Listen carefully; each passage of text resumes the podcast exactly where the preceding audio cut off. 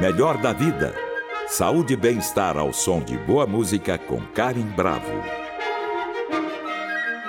O assunto de hoje é hipertensão arterial, que já é o principal fator de risco para a morte no mundo. Chamada popularmente de pressão alta, a doença se transformou numa epidemia no mundo moderno. Estudos mostram que cerca de 50% dos adultos acima de 50 anos são hipertensos e, infelizmente, esse número não para de crescer. No Brasil, pelo menos 30% da população adulta tem hipertensão. Isso quer dizer que cerca de 40 milhões de brasileiros são portadores de pressão alta. É um número absurdo. E a hipertensão é um mal silencioso. A ausência de sintomas retarda o diagnóstico, que muitas vezes é feito quando as complicações já estão instaladas. Apesar de não ter cura, a prevenção e o tratamento podem evitar possíveis complicações como infarto, insuficiência cardíaca, problemas renais e acidente vascular encefálico. A única maneira de saber se a pessoa apresenta o problema é medir sua pressão com regularidade e nem os jovens estão livres dessa doença. Para falar sobre o assunto, convidamos o Dr. Celso Amodeu, graduado pela Faculdade de Ciências Médicas da Santa Casa de São Paulo, com especialização em nefrologia pela Universidade de Virgínia e doutorado em nefrologia pela Faculdade de Medicina da USP. Seja bem-vindo ao Melhor da Vida, Dr. Celso. Tudo bem com você? Tudo bem. Prazer estar com vocês. Prazer é todo nosso em recebê-lo aqui no Melhor da Vida. Bom, doutor Celso, é, a partir de quais valores a pressão arterial é considerada alta? Veja, ah, na realidade, pressão alta, ela é um, não é só um número, né? Pressão uhum. alta, na realidade, é uma doença multifatorial, existem múltiplos mecanismos que se produzem hipertensão arterial e que na dependência do tipo de paciente nós temos valores que podem ser considerados normais ou anormais. A Organização Mundial de Saúde, ela coloca para diagnóstico de hipertensão arterial valores acima de 140 por 90 milímetros de mercúrio, colocando abaixo disso disso os indivíduos normotensos e acima disso os indivíduos com pressão arterial elevada mas depende da situação. Às vezes você tem indivíduos que têm comorbidades que ficar abaixo de 140 por 90 não é suficiente. O ideal é abaixo de 120 por 80. Então, nós consideramos pressão normal realmente abaixo de 120 por 80. Acima de 140 por 90, com certeza é hipertensão, e aí entre 120 por 80 e 140 por 90 depende da situação clínica, daí a necessidade da avaliação médica para confirmação diagnóstica. Agora, doutor, quando e com que frequência né, nós devemos começar a medir a pressão arterial, já que é uma coisa que pode surgir em jovens?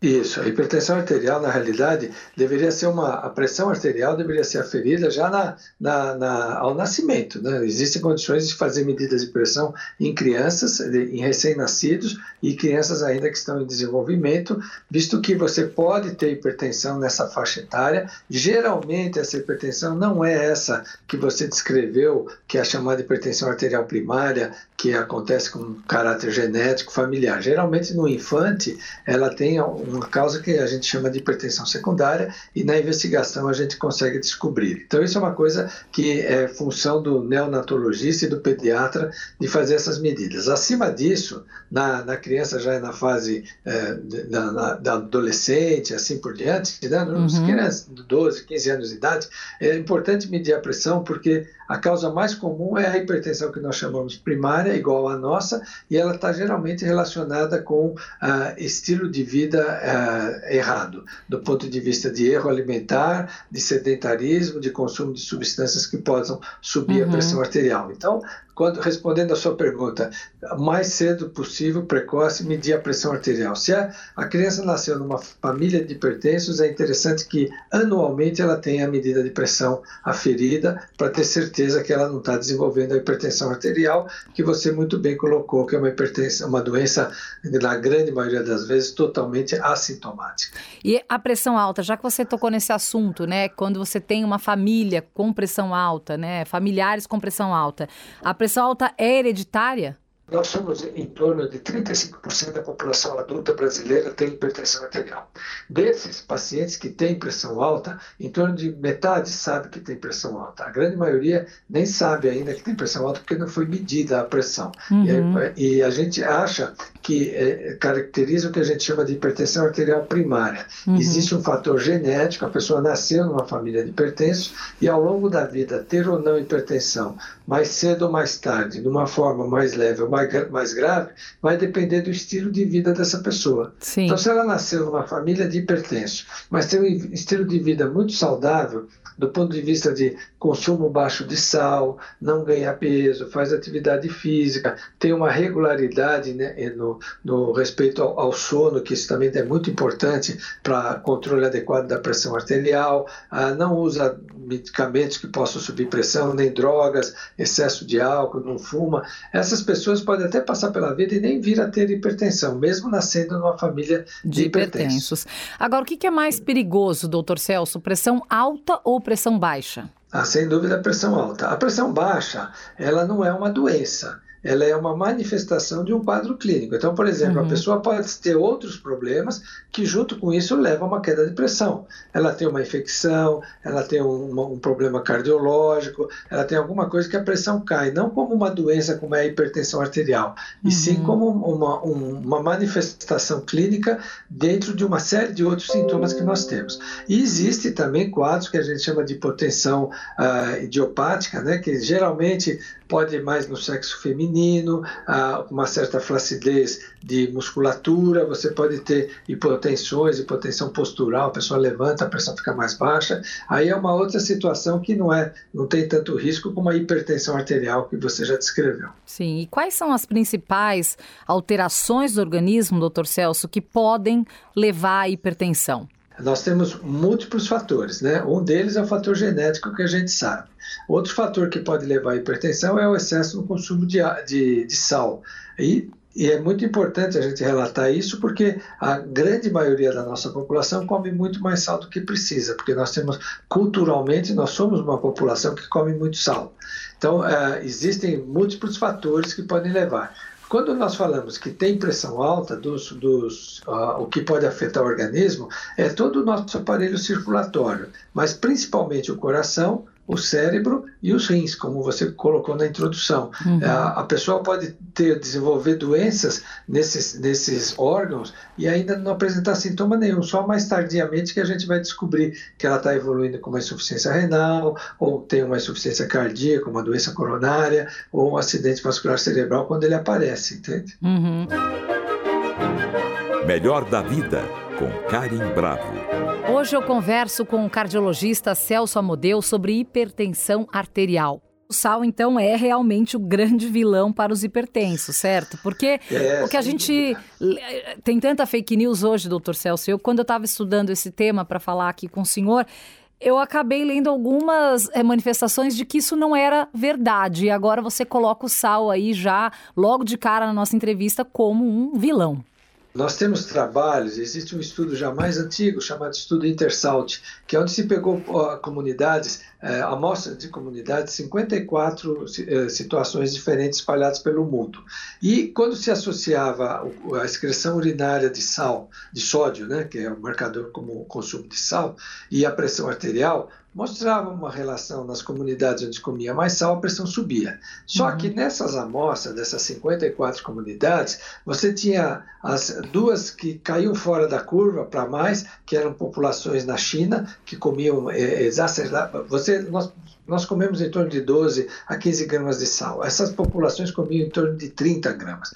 E existem Nossa. populações que comem quase zero de sal, como a, as tribos Yanomamis no norte do país e assim por diante. Quando você exclui essas quatro, duas que comem praticamente nada de sal e duas que comem muito sal, a, a relação sal na urina e pressão desaparecia mas o que mantinha é o aumento da pressão com a idade. À medida uhum. que a pessoa avança na idade, a pressão arterial sobe mais nas comunidades que comem mais sal. E para cada 20 milímetros que você aumenta a pressão sistólica, ou a pressão máxima que a gente chama, você dobra o risco cardiovascular. É uhum. É por isso que nós temos aquilo que você falou que é a grande epidemia do século 21, né?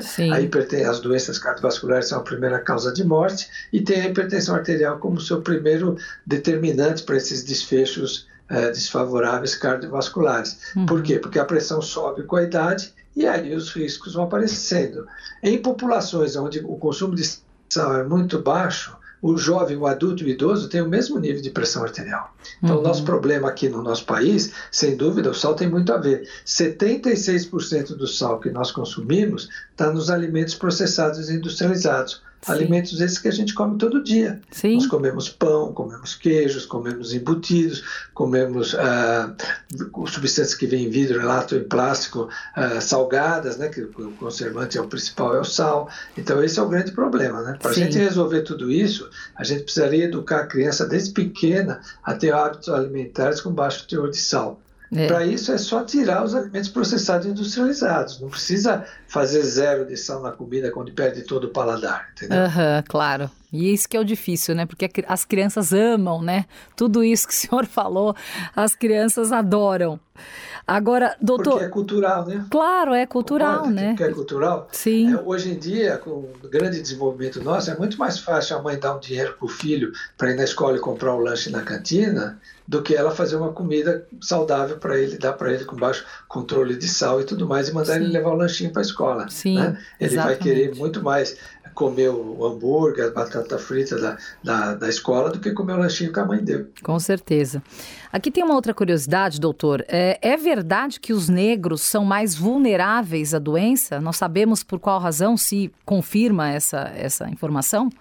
É, geneticamente falando, o indivíduo da raça negra, ele tem mais, é, não é que ele tem mais hipertensão, mas quando ele tem hipertensão, ele tem mais chance de ter dano dos órgãos alvos, alvos né, do que os indivíduos da raça branca. Parece que geneticamente eles são mais predisponentes a ter complicações. Ah. Não que eles ah. vão ter mais hipertensão, é, são hipertensões difíceis de controlar. Né? Uhum. Existe uma, uma teoria né, que, que, a gente, que já há muito tempo a gente conhece, que é a teoria do que a gente chama do gene ladrão. O que, que é isso? O indivíduo que morava em situações muito áridas, muito secas, geneticamente, na evolução da humanidade, ele produziu genes que faz com que o seu rim retenha muito sódio uhum. para ele poder sobreviver no ambiente, onde ele retém sódio, retém água. Sim. Aí, com a escravidão, esses indivíduos foram colocados em navios negreiros e foram enviados para o Brasil para os Estados Unidos e você vê que o, o afrodescendente brasileiro ele é diferente do afrodescendente americano porque ele vem de regiões da África diferentes. Mas uhum. aí eles passam nesses navios negreiros, onde tinha forte, na, naqueles porões com muito calor, então sobrevivia quem? Aqueles que tinham capacidade de reter, reter sódio. Aí eles são colocados na América, uhum. expostos a grande quantidade de água e sal porque a comida que eles, que eles comiam tinha muito sal. E aí o que, que acontece? Aqueles que retinham muito sódio, comem muito sal, têm mais hipertensão. Essa é a teoria que a gente chama do gene ladrão, que uhum. possa, pode explicar o porquê dessas complicações. Né? Sim, interessante. E a hipertensão gestacional, doutor? Há como evitar? Existe alguma forma de preveni-la antes da mulher engravidar? É, tem sim. Você, por isso que se chama pré-natal, né? Uhum. A hipertensão na gravidez, nós temos três tipos. Tem aquela mulher que já era hipertensa, engravidou, e está hipertensa e vem, vem fazer o seu acompanhamento.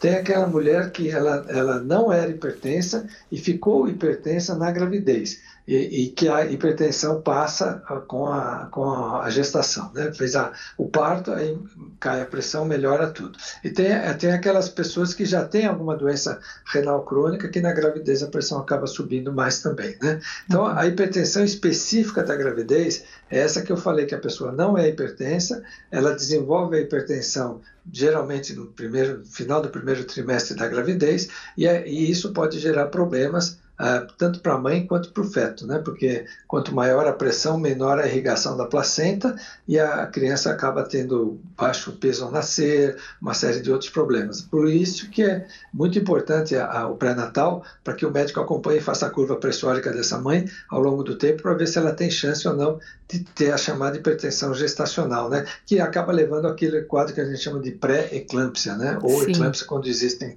crises convulsivas. Que pode levar ao aborto, inclusive, se não tratado, pode. se não diagnosticado de Uma forma das correta. de aborto é isso que eu falei, é porque você uhum. tem é, hipoperfusão placentária, você pode ter descolamento de placenta, você pode ter o feto acabar não desenvolvendo por causa da, da, da falta de irrigação adequada e podendo levar a abortos também. Sim. E sigo com a conversa com o doutor Celso Amodeu a respeito de hipertensão.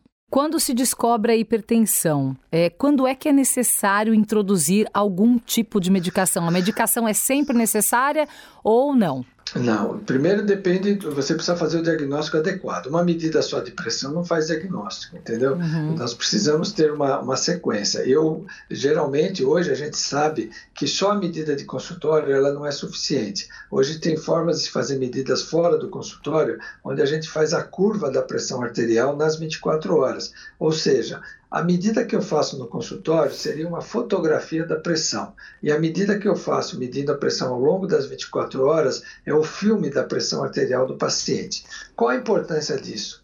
Nós sabemos hoje que a pressão arterial, a média da pressão quando o indivíduo está acordado, é diferente da média da pressão quando ele está dormindo. E quando a gente dorme, tem que cair a pressão. Se a pressão não cai, essa pessoa tem maior risco cardiovascular. Uhum. A mesma coisa quando a gente desperta, a pressão pode subir, mas não pode subir acima de determinados valores. Quando ela sobe acima desses determinados valores, isso dá um risco cardiovascular aumentado.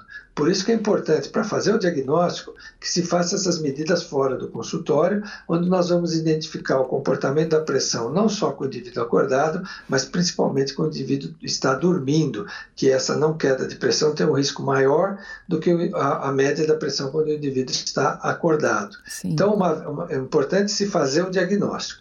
Uma vez feito o diagnóstico, nós vamos instituir o tratamento.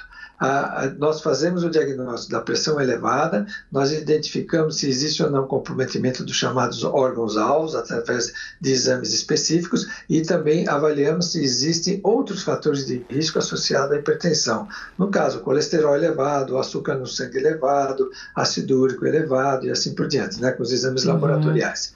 Então, uma vez estabelecido isso, eu vou fazer o plano de tratamento.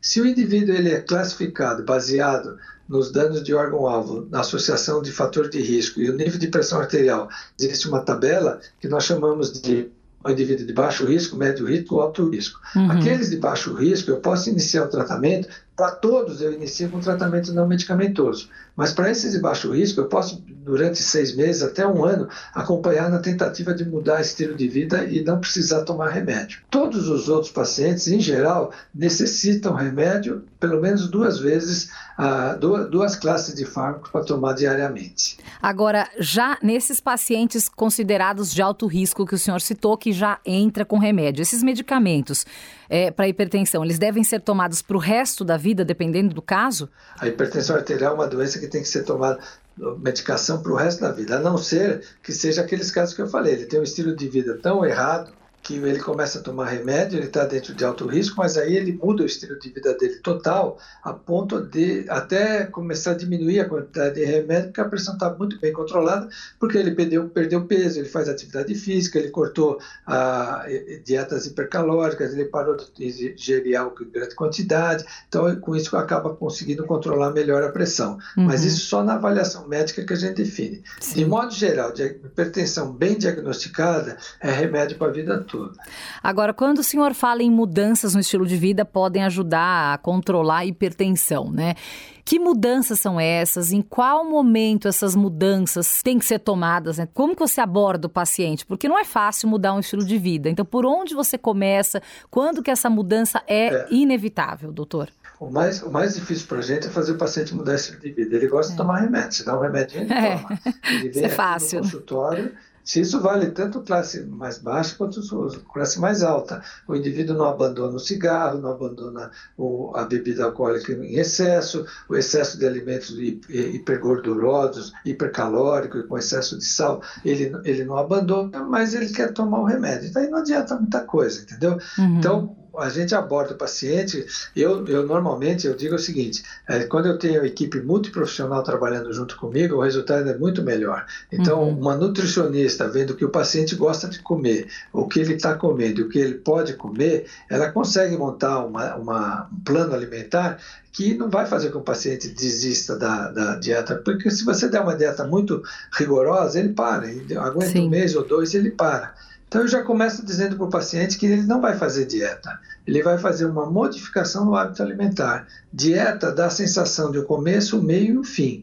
E, a, e é uma reeducação alimentar é para o resto da vida. Então Sim. essa é uma das coisas que a gente coloca para o paciente. Mas não é só a dieta que é importante, ele tem que saber se ele tem atividade física ou não e aí saber o que, que ele mais gosta de fazer em termos de atividade física. Ele tem que procurar alguma coisa que seja boa para ele, para fazer atividade física, que ele tolere, porque isso vai permitir que ele fique mais tempo ah, sobre esse tipo de, de, de, de tratamento, entende? Uhum. Então, a dieta, atividade física, cortar medicamentos que eventualmente subam a pressão, como descongestionante nasal, que tem gente que é crônico no uso disso, uso abusivo de anti-inflamatórios, também piora a pressão arterial. A pílula anticoncepcional, mesmo hoje com as microdoses de pílula, pode ser responsável por aumento de pressão arterial. A gente precisa estar sempre atento para isso, né? para uhum. acompanhar. E, e, e, são coisas importantes. A outra coisa muito importante é saber, como eu falei, a qualidade do sono.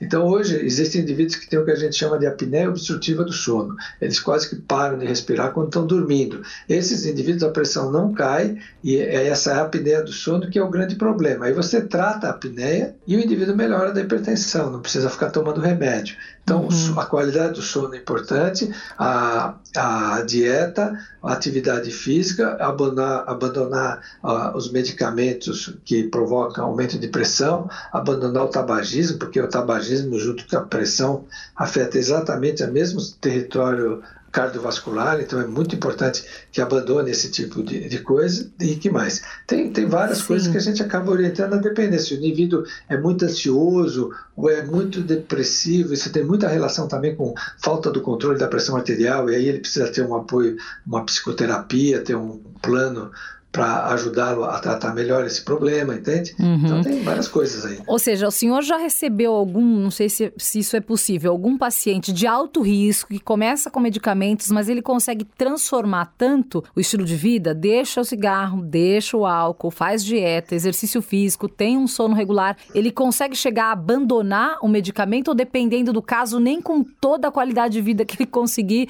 não, ele... Não, alguns casos, alguns a gente consegue sim fazer consegue. parar. Mas a gente precisa acompanhar de perto, né? Porque sim. É, é, toda essa mudança de estilo de vida, o que a gente observa é que é meio cíclico, né? Tem um período que você é extremamente bem aderente. Aí uhum. tem outros períodos que você relaxa mais, né? Sim. O pessoal fala, ah, mas é final de semana eu libero. Não pode, porque na realidade, é um estilo de vida que tem que ser os sete dias da semana. Não Sim. dá para ser cinco dias. Eu... Porque aquelas pessoas que têm pressão alta, um dos mecanismos principais é que o rim não manipula adequadamente a sobrecarga de sal. Então, se você não tem pressão alta e você come uma dieta rica em sal, em um ou dois dias você joga todo esse sal para fora. Agora, aquele que é hipertenso ou que já tem história familiar de hipertensão, ele tem, ele acontece que ele retém sódio por muito mais tempo, por cinco, seis dias. Uhum. Então, falar para ele que ele pode liberar no sábado e domingo, é ter a ideia de que ele vai ficar em balanço positivo de sal os sete dias da semana. Por isso uhum. que a uhum. gente tem que ter muita individualização na orientação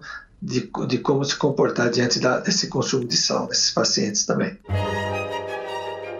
Cardiologista Celso Amodeu é o convidado de hoje. Agora, doutora, a obesidade ela tem relação direta com a pressão arterial? Que eu quero dizer, todo obe... todos os obesos são hipertensos ou não? É, eu, eu, sempre brinco com os pacientes que eu falo que na medicina e no amor nem nunca nem sempre, né? Então não dá para generalizar que todos são. Eu tenho vários indivíduos obesos, obesos que têm pressão normal. Isso são exceções. O que a gente sabe é que existe uma relação direta de ganho de peso e aumento da pressão arterial, na uhum. grande maioria dos pacientes, principalmente esses que vêm de famílias de hipertenso. Ganhou peso, sobe pressão. A primeira causa de hipertensão no jovem é a obesidade. E a obesidade ela tem esse tipo de obesidade que a gente chama obesidade central, a obesidade do adulto, aquele indivíduo que não era gordo desde pequeno. Ele Sim. ficou gordo depois na idade adulta, principalmente com o acúmulo de gordura na região abdominal, uhum. a mulher é mais na nádega e na coxa, e aí a gente sabe que isso tem mais relação com o risco cardiovascular do que o obeso longa-vida, aquele indivíduo que desde pequeno era gordinho e cresce obeso a vida toda, esse já tem menos risco do ponto de vista cardiovascular do que o indivíduo que ganhou peso depois da idade adulta. Sim. Agora, quando se fala em epidemia, doutor, as pessoas logo pensam na gripe ou em doenças infecciosas. Nós tocamos nesse assunto lá na abertura, depois o senhor reforçou, é, usou a palavra epidemia. O conceito de epidemia hoje cabe também para as doenças degenerativas, como a pressão alta? É, porque na realidade o que a gente tem cabe sim quando ela, você sabe que ela é uma, é uma situação que está, é, a gente chama de endêmico quando ela está localizada e a gente chama de uma epidemia quando ela está disseminada e a obesidade ela está no mundo todo, a obesidade, a hipertensão ela está no mundo todo, entendeu? Uhum. Hoje a Organização Mundial de Saúde ela reconhece nós estamos num grande problema hoje no mundo que é a obesidade. A gente fala que a grande epidemia de obesidade traz consigo a hipertensão, o diabetes, entendeu? É uma situação clínica que levou a gente chamar hoje o paciente hipertenso, como eu comecei no início da nossa conversa, que não é um número, mas sim uma alteração metabólica e uma alteração hemodinâmica, entende? Uhum. Que o aparelho circulatório começa a diminuir a irrigação em, em órgãos nobres do nosso organismo, levando uma série de complicações. E é metabólica porque justamente isso que eu falei, né? existem pacientes que eles têm junto, eles têm a obesidade que traz aumento de pressão, aumento de colesterol, e isso caracteriza uma coisa que a gente chama de síndrome metabólica. Ah, grave a situação e a gente precisa identificar isso nos pacientes para tratar o mais precocemente possível. Agora, doutor Celso, a gente falou um número lá na abertura do programa que eu fiquei bastante impressionada, né? 40 milhões de brasileiros são portadores de pressão alta. 30% da população adulta do Brasil tem hipertensão.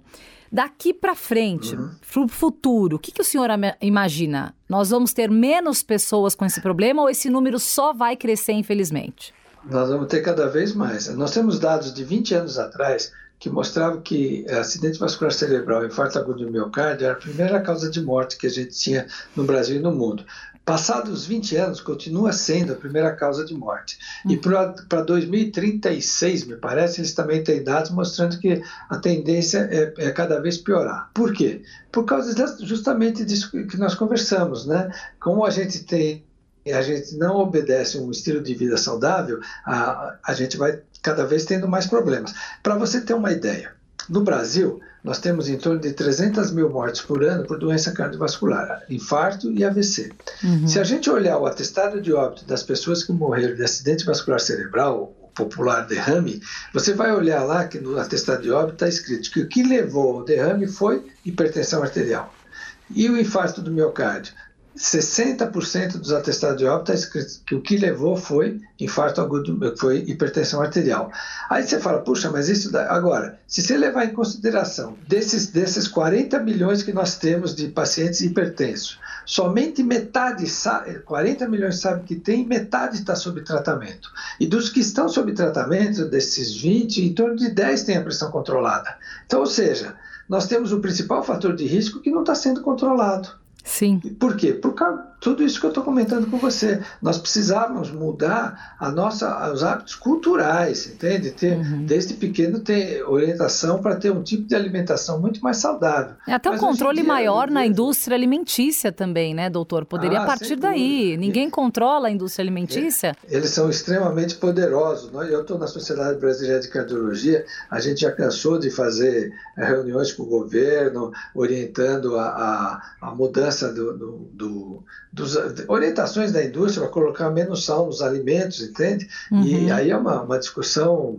eterna. Portugal fez um programa junto aos produtores de pães onde eles diminuíram, diminuíram o teor de, de, de sal no preparo de pão, uhum. e com isso já, já houve uma, um controle muito bom da pressão arterial só comendo pão, comendo sal. Só para você ter uma ideia, sim. existe sim possibilidade de se fazer, mas tem que é, é uma situação que, onde essas indústrias alimentares são extremamente potentes. Num programa que nós fizemos junto com a sociedade com o governo, eles têm uma promessa de diminuir o sal em 30 anos. Aí é Bom, é coisa muito, é. é ridícula. É, né? deveria vir uma ridículo, obrigatoriedade, né, de todas as indústrias terem que fazer o mesmo, né, para não ter essa coisa, ah, vou comprar, ah, sei lá, o produto de tal lugar porque ele tem mais sal, né? Ah, é mais gostoso porque ele é mais salgadinho. Se todos aderissem é. a isso, todos os produtos seriam estariam, estariam concorrendo de igual para igual e a gente conseguiria reduzir esse, esse número, né?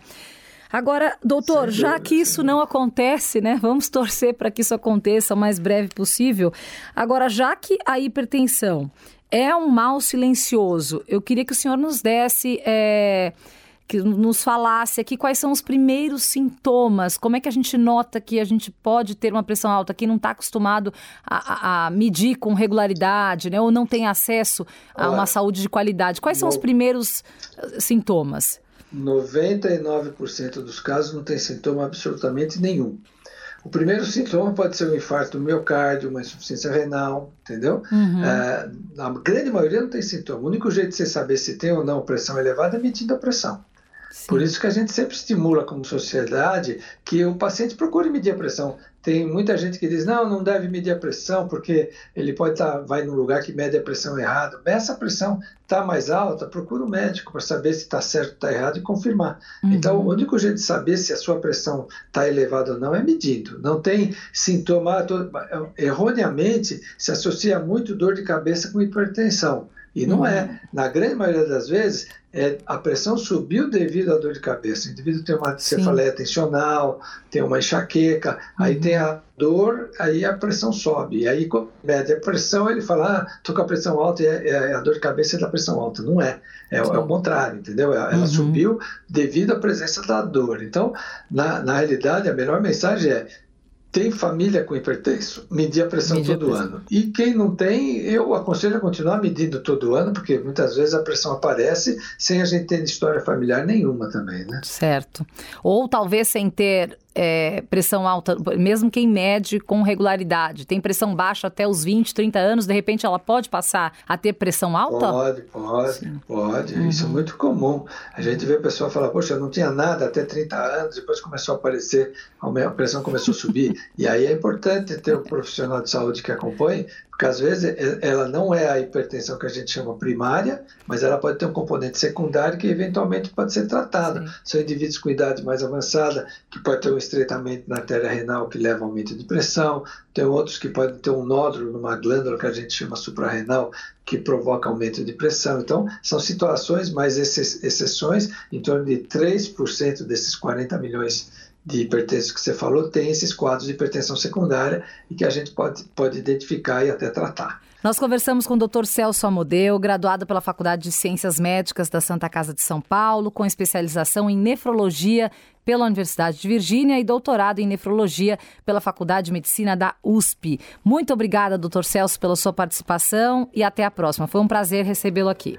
Obrigado, Karen. Um abraço para vocês, obrigado pela oportunidade. Um grande abraço a todos. Um abraço. E para saber mais sobre nossa programação, acesse o Guia do Ouvinte no site Cultura FM www.culturafm.com.br. E para comentários e sugestões, entre em contato através da Central de Relacionamento 0 operadora 11 2182 3222 ou em nossa página do Facebook Cultura FM Oficial.